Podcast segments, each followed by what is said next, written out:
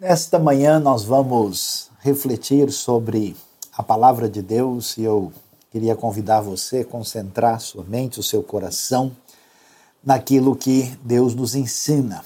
Tivemos uma semana difícil na nossa querida comunidade da IBNU.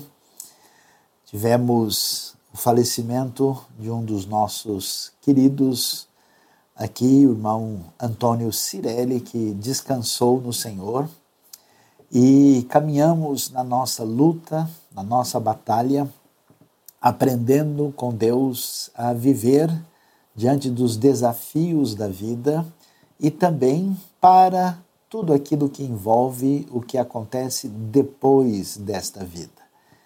Eu queria que você, portanto, concentrasse a sua mente depois desse momento de celebração, hoje um estudo muito especial sobre prosperidade, solidariedade, generosidade com a participação do nosso querido Marcelo Mossi, falando diretamente da Flórida, analisando também o momento em que estamos vivendo.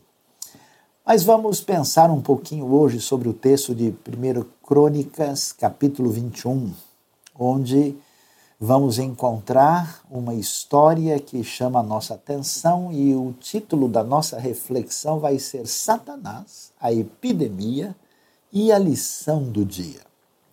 Interessante que à medida em que a revelação bíblica se descortina e é ampliada, nós sabemos um pouco mais sobre essa figura tão complicada e má que é a figura de Satanás e o Antigo Testamento não tem muita informação, muito detalhamento sobre ele. Novo Testamento, sim, nós vamos encontrar muita coisa. E um dos casos assim em que aparece a figura de Satanás é exatamente em 1 Crônicas. E vamos começar a ler esse texto que tem a ver com o que acontece na época do rei Davi, que reinou em Israel, em Jerusalém há cerca de 3 mil anos. A Bíblia então nos diz o seguinte: Satanás levantou-se contra Israel e levou Davi a fazer um recenseamento do povo. Davi disse a Joabe e aos outros comandantes do exército: Vão e contem os israelitas desde Berseba até Dan e tragam-me um relatório para que eu saiba quantos são. Joabe, porém, respondeu: Que o Senhor multiplique o povo dele por cem. Ó oh, rei meu senhor, não são porventura todos eles súditos do meu senhor? Por que o meu senhor deseja fazer isso? Porque deveria trazer culpa sobre Israel? Muito interessante ver o que acontece nesse cenário e para saber o que estamos lendo aqui, nós vamos olhar um pouquinho a vida de Davi. Veja lá o que acontece na história que nos ajuda a entender esse texto que parece um pouco difícil à primeira vista. Davi era um simples pastor de ovelha. Ele vivia ali numa localidade chamada Belém, bem pertinho da antiga Jerusalém. E vivendo ali, ah, ele, na verdade, teve uma vida, vamos dizer, um tanto quanto simples. Aliás, ele era até o irmão mais novo de uma família grande. O texto bíblico nos mostra que nem seu pai se lembrou dele no momento, vamos dizer, crucial da sua própria carreira, quando o profeta Samuel vai dizer que ali está um dos filhos de Jessé, que será o rei de Israel. E, e, de repente esse menino, esse moço, começa a se desenvolver e a crescer. Então você pode imaginar como é que isso acontece na cabeça da gente quando o nosso progresso mexe com aquilo que tem a ver com o desejo de poder. Davi, de pastor de ovelhas, vai se tornar uma pessoa importante na corte de Saul, o rei que reinou antes dele. Vai se casar, inclusive, com uma das filhas de Saul. Depois ele vai ser celebrado como um grande guerreiro, porque ele derrotou o gigante filisteu e vai passar a ter, vamos dizer, nome e fama dentro de Israel, até que chega o momento, depois de algumas lutas, em que ele se tornará rei. E não só ele se torna rei, mas um rei vitorioso, que vence as batalhas contra os inimigos, ele consegue trazer unidade entre as tribos do norte e as tribos do sul de Israel.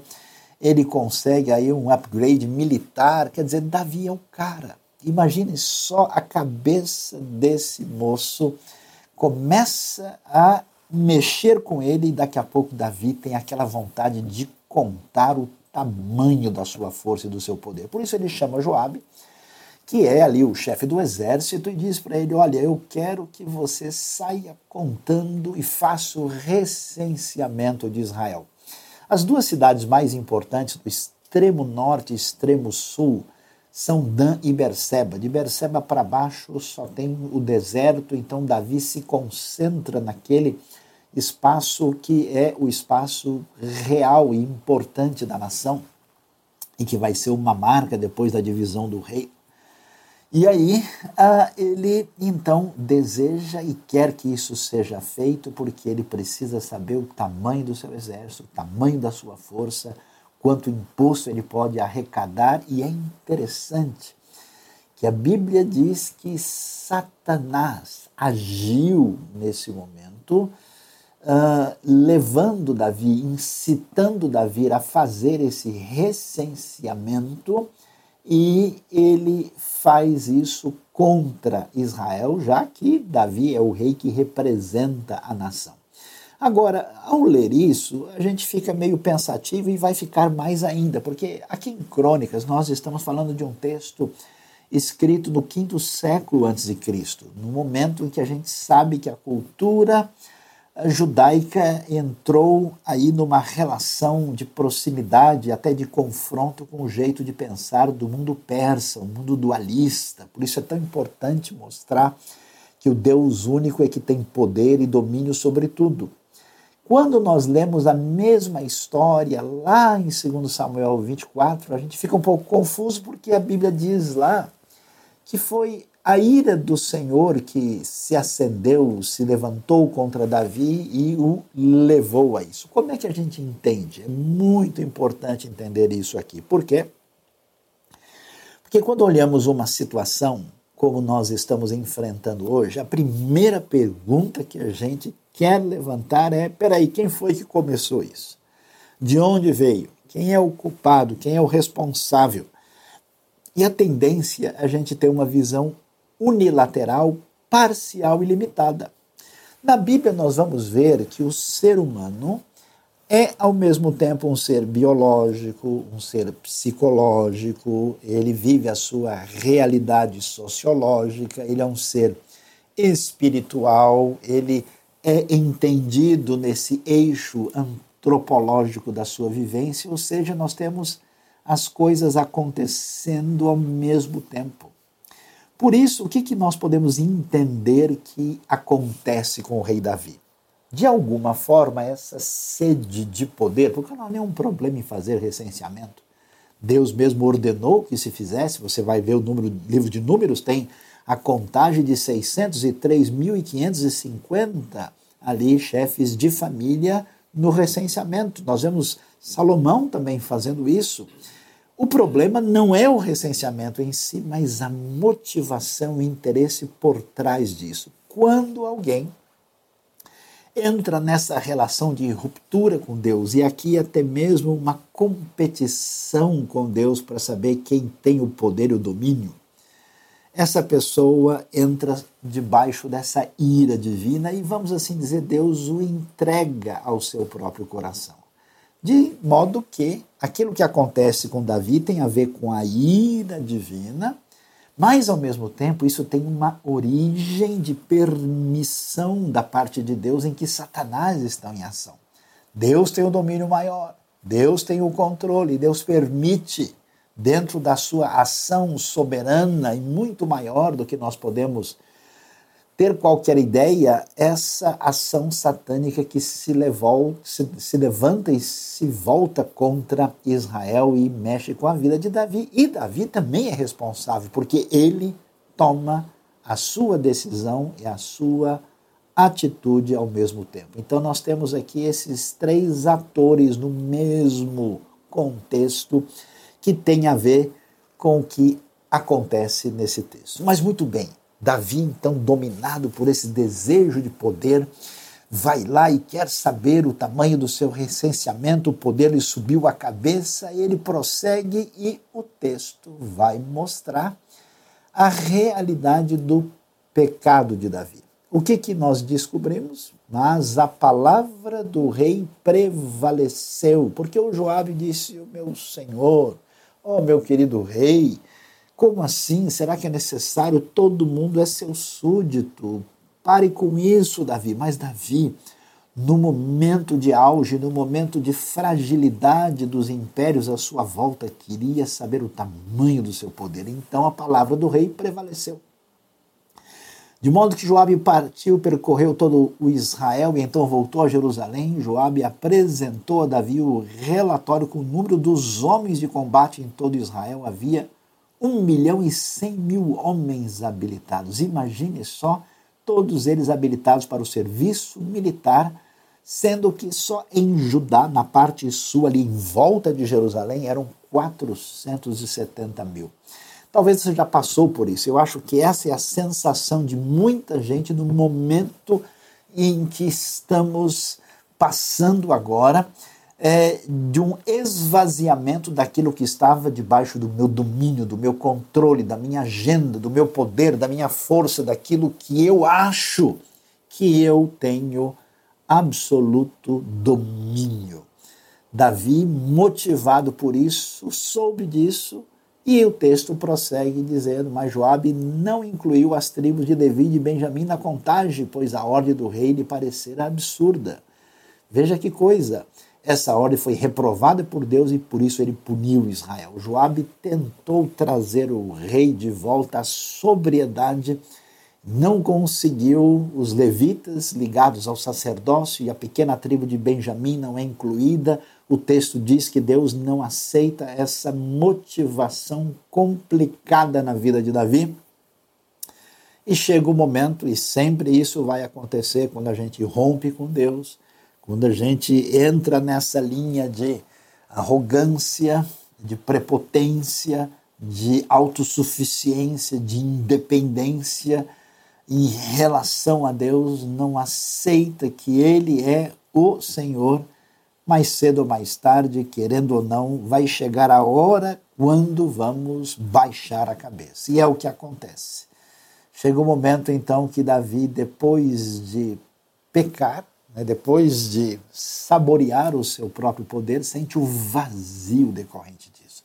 Veja quanta gente sentindo o vazio do seu poder nesse momento precisa voltar o seu coração para Deus, como fez o rei Davi. E qual foi o caminho de Davi?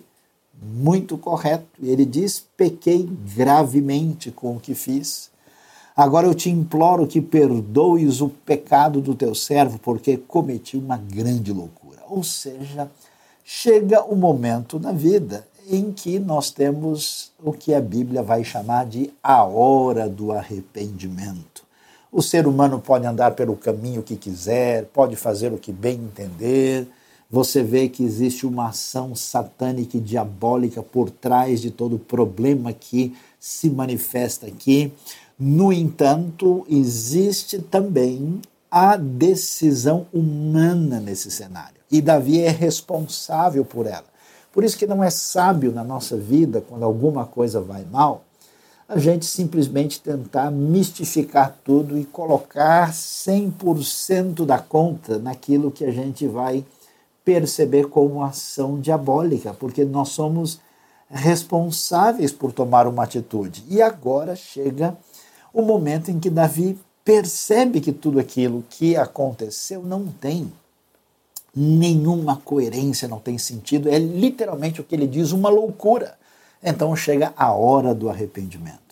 Davi, então, agora vai chegar no momento adequado diante de Deus, assim como nós precisamos, e é a hora para você, para nós pensarmos sobre se a nossa vida não está precisando de conserto. Na nossa relação pessoal, nossa relação familiar, nesse momento difícil, quanta coisa complicada acontece no ambiente familiar e é preciso corrigir, consertar, perdoar, aceitar o perdão, alinhar o coração, tanta coisa, tudo fruto da nossa arrogância de querer medir o tamanho do nosso poder. Portanto, o que, que nós lemos da palavra de Deus na sequência? Que o Senhor disse a Gade, o vidente de Davi, Gade era uma espécie de profeta, alguém especialmente importante. 1 Crônicas 29 e 29 vai mostrar que ele é até um arquivista que trabalha no palácio e ele então é mandado por Deus e o texto diz: Vá dizer a Davi, assim diz o Senhor. Olha que curioso. Estou lhe dando três opções. Escolha uma delas e eu a executarei contra você. Gade foi a Davi e lhe disse: Assim diz o Senhor: escolha entre três anos de fome, três meses fugindo de seus adversários, perseguido pela espada deles ou três dias da espada do Senhor, isto é, três dias de praga, com o anjo do Senhor assolando todas as regiões de Israel. Decida agora como devo responder àquele que me enviou. Você pode imaginar a situação de Davi. Davi respondeu: É grande a minha angústia. Prefiro cair nas mãos do Senhor, pois é grande a sua misericórdia, a cair nas mãos dos homens. O que, que nós vemos aqui? O tempo de Deus. Eu acho curioso ler esse texto e ele de fato chama a nossa atenção, porque eu fico imaginando o seguinte: Deus bem poderia ter mandado um recado para Davi antes dele falhar. Não é isso que a gente imagina? A nossa mente perturbada, que em vez de tomar uma atitude certa, quer saber por que, que não aconteceu uma coisa melhor lá atrás. Bobagem pensar isso. Diante de você está a sua decisão do presente. Não adianta fazer perguntas inúteis. Agora é olhar para frente. Portanto, em vez de Deus mandar o Gade falar com Davi no momento anterior, quando estava coçando o coração de Davi, quando a sua mente estava concentrada na tentativa de descobrir o seu poder. Aliás, eu não sei se você já teve oportunidade de tentar falar com uma pessoa que está com a cabeça focada em fazer alguma coisa que não deve. É perda de tempo. A gente fala, parece que quanto mais fala, mais a pessoa tem a convicção de entrar pelo caminho errado. Parece que ela até gosta dessa resistência para reforçar a sua postura, a sua atitude. É interessante. Deus não trata ninguém de maneira fatalista, sem que, que, com que essa pessoa tenha que interagir com, esse, com essa ação divina. E assim Deus deixa Davi seguir o seu caminho. E no momento de Deus, quando evapora-se a força da nossa prepotência, da nossa arrogância, da nossa autossuficiência, da contabilidade maldita do nosso poder, Deus vai agir e manda o seu profeta para levar a palavra a Davi. E é interessante, é muito curioso o que Deus faz. É interessante porque Deus não diz, Davi, já que você fez isso, aqui está o castigo que jogarei contra você. Deus não faz aquilo que a gente esperaria. Deus pede para Davi fazer uma escolha, agir diante de uma opção. Isso significa que Deus, na verdade, quer dizer a Davi: Davi, olha, o seu caminho equivocado, a sua trajetória anterior, que complicou a sua vida pessoal, sua vida familiar, a sua vida como rei, a sua vida diante da nação foi mal porque você está sem parâmetros para fazer boas escolhas. A sua escolha foi um absurdo. Como é que você foi fazer uma coisa dessa? Então, agora, Davi, vamos aprender a coisa mais importante na vida, que é saber o que escolher, saber tomar decisão. Deus quer falar a nossa vida, ao nosso coração. Nós precisamos prestar atenção bem à nossa motivação. Por que é que você faz o que você faz? O que leva você a tomar esta decisão? Por que, que você age de uma forma e não de outra? Quais são os elementos enraizados no seu coração? Serão elementos ligados ao poder, à glória própria, à atitude egocêntrica? Este é o momento de Davi aprender. E eu fico impressionado, porque o arrependimento de Davi já está funcionando. Está funcionando de tal maneira que Davi vai fazer a escolha certa. Deus diz: Davi, você quer apanhar, quer escolher o cinto? Pode escolher. E ele escolhe e escolhe exatamente que coisa impressionante. Ele escolhe a epidemia. Ele escolhe a epidemia, quer dizer que Davi tem plena convicção de que deve estar debaixo da mão de Deus, mesmo que ela seja dolorida. É impressionante a gente ver isso, porque ele diz: Olha, eu não quero saber de cair nas mãos dos inimigos, eu não quero de maneira alguma outra opção, não quero passar é, pela fome, eu espero passar pela espada do Senhor quem diria ouvir isso em nossos dias? Davi prefere passar pela epidemia. E nós vemos como isso atinge Israel de maneira muito forte. O Senhor enviou assim, continua o texto, uma praga sobre Israel. E 70 mil homens de Israel morreram. E Deus enviou um anjo para destruir Jerusalém, mas quando o anjo ia fazê-lo, o Senhor olhou e arrependeu-se de trazer a catástrofe e disse ao anjo destruidor: Pare, já basta. Naquele momento, o anjo do Senhor estava perto da ira de Araúna, o Jebuseu. Davi olhou para cima e viu o anjo do Senhor entre o céu e a terra com uma espada na mão, erguida sobre Jerusalém. Então Davi e as autoridades de Israel, vestidos de luto, prostraram-se rosto em terra. Que coisa impressionante! Qual era o problema de Davi? Quer saber o tamanho do seu exército? Quantos homens estão me servindo? quantos chefes de família estão debaixo do meu poder. E o que vemos da parte de Deus, claramente definido aqui, Davi, você quer saber se você realmente tem poder sobre alguma coisa? De repente, o agir da ira divina, 70 mil do exército desaparecem. Deus é justo e poderoso e essas pessoas na eternidade estão debaixo da decisão divina e ele sabe o que está fazendo porque ele é o doador de toda a vida. No entanto, é muito interessante a gente observar que aqui a ira divina se manifesta juntamente com a sua misericórdia. Qual é a grande lição que envolve a necessidade maior da nossa vida? Temos um Criador dos céus e da terra Senhor do universo, doador da vida, Senhor da história, Pai de nosso Senhor Jesus Cristo, Senhor da redenção e da salvação.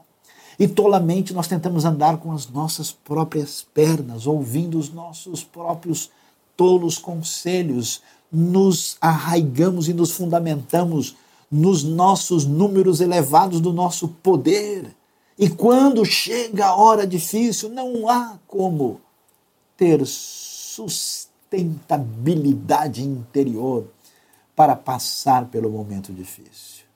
Por isso é muito interessante que Deus se revela através da sua ação poderosa.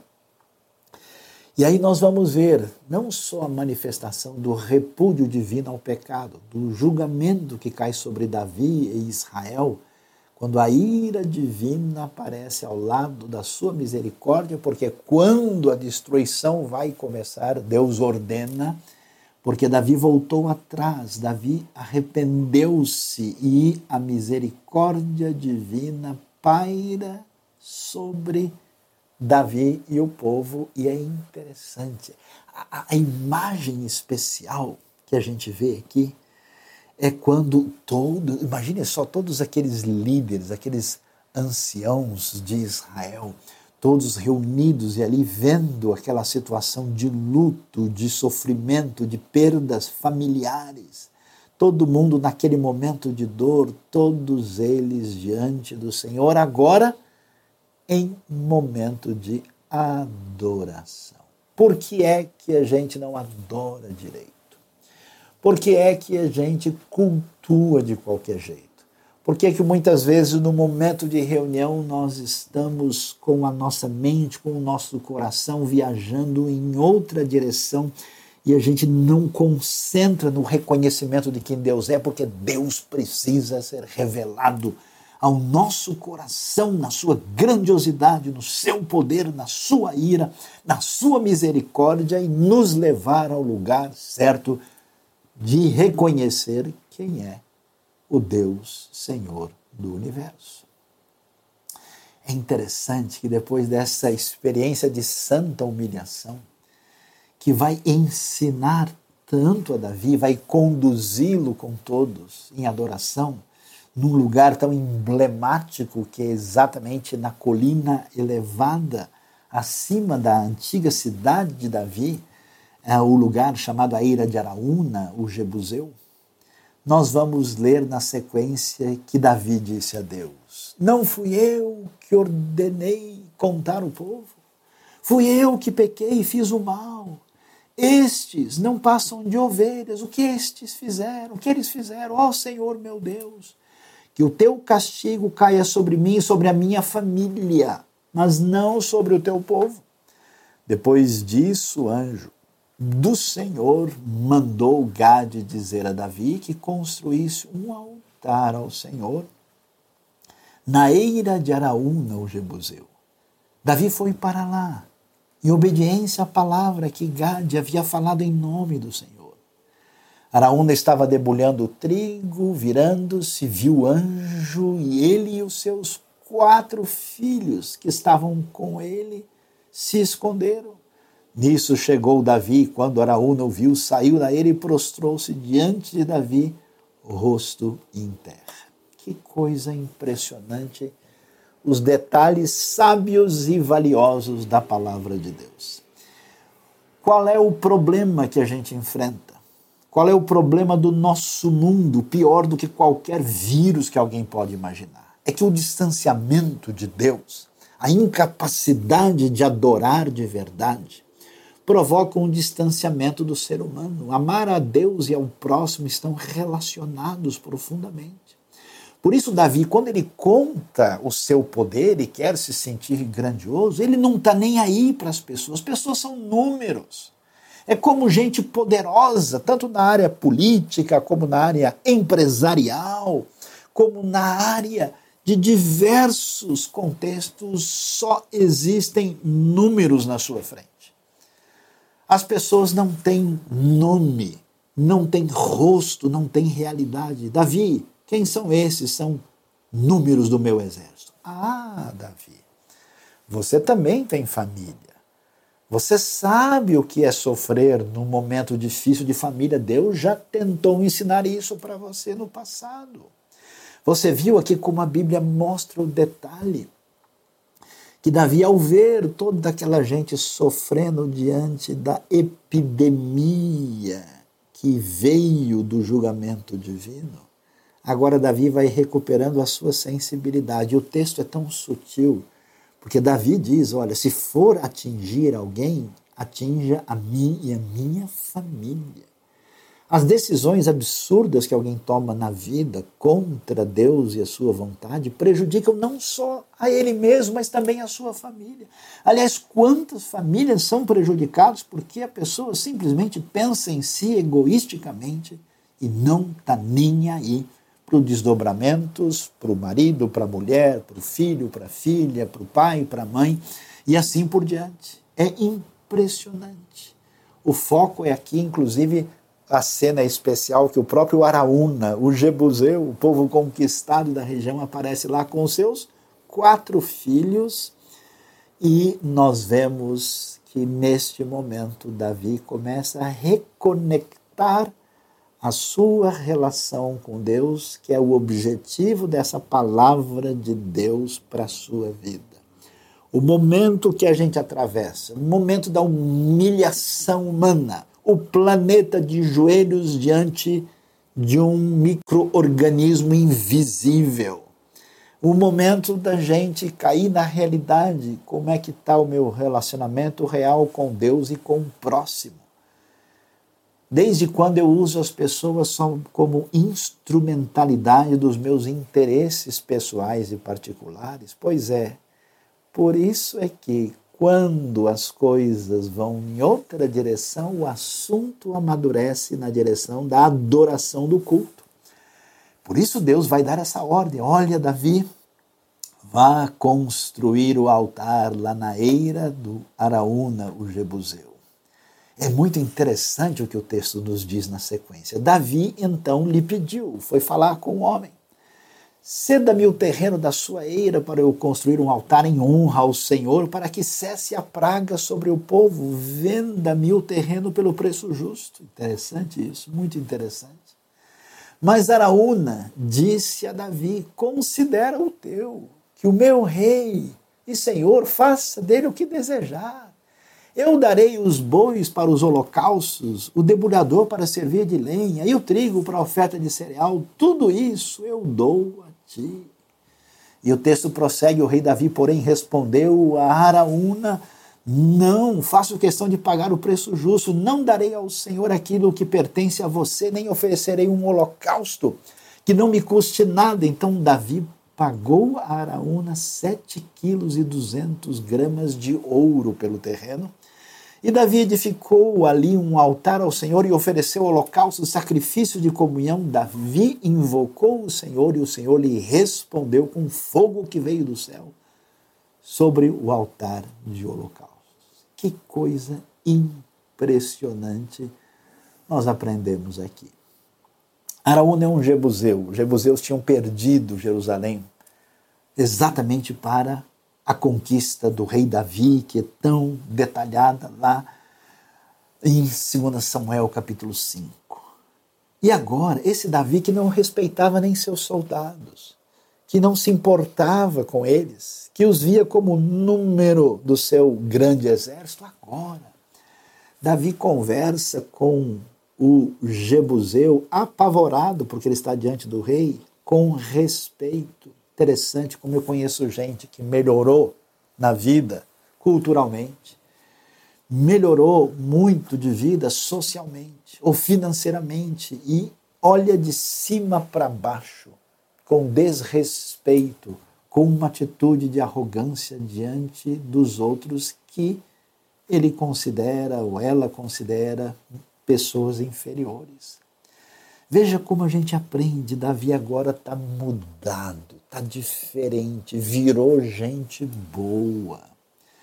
E é interessante porque ele também não vai tratar Deus de qualquer jeito. Ele não aceita, como esse monte de gente que a vida toda desprezou a reunião comunitária, a vida dentro do contexto da igreja de Deus. E agora até gostaria de fazer algo que está impedido. Antes trocava por qualquer coisa. Tem futebol, tem Fórmula 1, depois a gente vai. Tá frio, tá quente, tá chovendo. Ah, a gente, uma hora a gente vê isso aí. Pois é. Agora é a hora da verdade. Agora é a hora de ver que prioridade Deus tem na nossa vida. E aí a gente vê a Davi, não, olha, eu não vou oferecer nada que seja seu, eu vou pagar, eu vou pagar o preço certo, nem faça desconto para mim. E ele paga e paga, e a gente descobre que, na verdade, a importância do texto não está na figura limitada de Satanás, que só faz aquilo que Deus permite que ele faça debaixo do seu controle e poder soberano. Nem está na fragilidade de Davi, que nunca se sustentará por si mesmo, a não ser pela misericórdia de Deus. Nem está simplesmente no aparente acaso das coisas que acontecem à nossa volta e não tem controle. A gente descobre a preciosidade da Bíblia que depois da dor e da experiência do perdão, olha que bonito, surge verdadeira adoração. E o texto bíblico é especial porque, ah, como eu gostaria de estar lá, lá no alto da colina, de mais ou menos 800 metros de altura, que se eleva a partir da subida que vem desde a cidade de Davi, para chegar ali e ver aquele momento em que o fogo de Deus consome o sacrifício apresentado, aprovando e plenamente perdoando e trazendo graça especial sobre Davi e sobre Israel. E a coisa mais extraordinária nessa história é a gente ver que esse lugar é o lugar que Deus escolheu depois para ter ali o templo construído em honra do seu nome. Segundo Crônicas, capítulo 5, aliás, Crônicas é um livro muito especial porque ele é voltado para essa questão da adoração essa questão, o povo volta do exílio e eles têm que ler a história de novo. E quando eles leem a história de novo, eles lembram dos momentos poderosos, grandiosos que Deus fez. E o texto é voltado para essa questão cultica, de adoração, de celebração diante de Deus. E aí eu fico imaginando, olha que coisa impressionante. Esse templo de Salomão, quando ele é construído, filho de Davi depois, naquele lugar onde Davi respeitou o gentio Jebuseu, que também conheceu como era especial esse Deus único, onde Davi foi recuperado, onde Israel foi salvo da grande epidemia, onde Davi recebeu pleno perdão. A Bíblia nos diz que os que tocavam cornetas e os cantores em uníssono louvar e agradecer ao Senhor ao som de cornetas, símbolos e, símbolos e outros instrumentos, levantaram suas vozes em louvor ao Senhor e cantaram: Ele é bom, o seu amor dura para sempre. Rasdo leolam, a sua misericórdia, o seu amor fiel dura para sempre. Uma frase tão repetida sobre como Deus trata o povo de Israel, trata a sua igreja, trata a sua vida e a minha vida. Então, uma nuvem encheu o templo do Senhor, de forma que os sacerdotes nem podiam desempenhar o seu serviço, pois a glória do Senhor encheu o templo de Deus. A coisa extraordinária é que o lugar mais precioso da história bíblica, onde o nome de Deus era celebrado, cultuado, o lugar que ele escolheu para ter ali o seu nome, o lugar onde foi colocado o Santo dos Santos, celebrando a presença de Deus, onde as pessoas nem podiam entrar. Esse lugar era apenas a eira de Araúna, o Jebuseu, o lugar de debulhar trigo de um pagão gentil um lugar que lembra o pecado horrível de concorrência de Davi com Deus. Um lugar que lembra a epidemia que matou 70 mil em pouco tempo. Deus tenha misericórdia de nós e nos alcance, porque a sua misericórdia dura para sempre. O que ele quer nos ensinar é que essa misericórdia tem o objetivo que a gente seja uma pessoa diferente em relação ao próximo, que a gente aprenda o que é cultuar, adorar e estar perto de Deus. Sabe por quê? Porque na nossa vida breve e limitada, nós vamos partir daqui. E o que estamos fazendo é um ensaio para uma realidade maior, que é viver na presença do Criador do universo para todo o sempre. E às vezes as lições são um pouco doloridas, mas que o nosso coração seja preparado para vencendo os momentos de luta e de dor, a gente venha celebrar isso de maneira muito mais profunda na eternidade. E falando nisso, o desfecho da nossa mensagem, nós queremos aqui dar o nosso até logo, até já, porque o nosso querido irmão Cirene descansou nesta semana. Ele foi atingido por essa epidemia que nos atinge nestes dias. O momento mais precioso que ele confessou e confirmou na sua vida foi visitar o lugar do sepulcro vazio de Jesus e a sua cara de felicidade era a cara que lembra da esperança e da convicção da ressurreição. E eu quero terminar mandando até já para o Cirelli, porque em breve vamos adorar juntos. O tempo de todos nós, mais cedo ou mais tarde, vai se esgotar. E Apocalipse 7 termina dizendo: Depois disso olhei e diante de mim estava uma grande multidão que ninguém podia contar, de todas as nações, tribos, povos e línguas em pé diante do trono e do cordeiro, com vestes brancas, segurando palmas, e clamavam em alta voz: A salvação pertence ao nosso Deus que se assenta no trono e ao cordeiro. Deus abençoe a nossa vida, o nosso coração. Adore, sirva, seja a bênção, prepare-se, porque não demora muito. A grande festa vai ser celebrada. Até já, Sirene, e Deus nos abençoe. Acompanhe os podcasts da IBNU em sua plataforma favorita. Não se esqueça também de nos seguir no Instagram, Facebook e YouTube.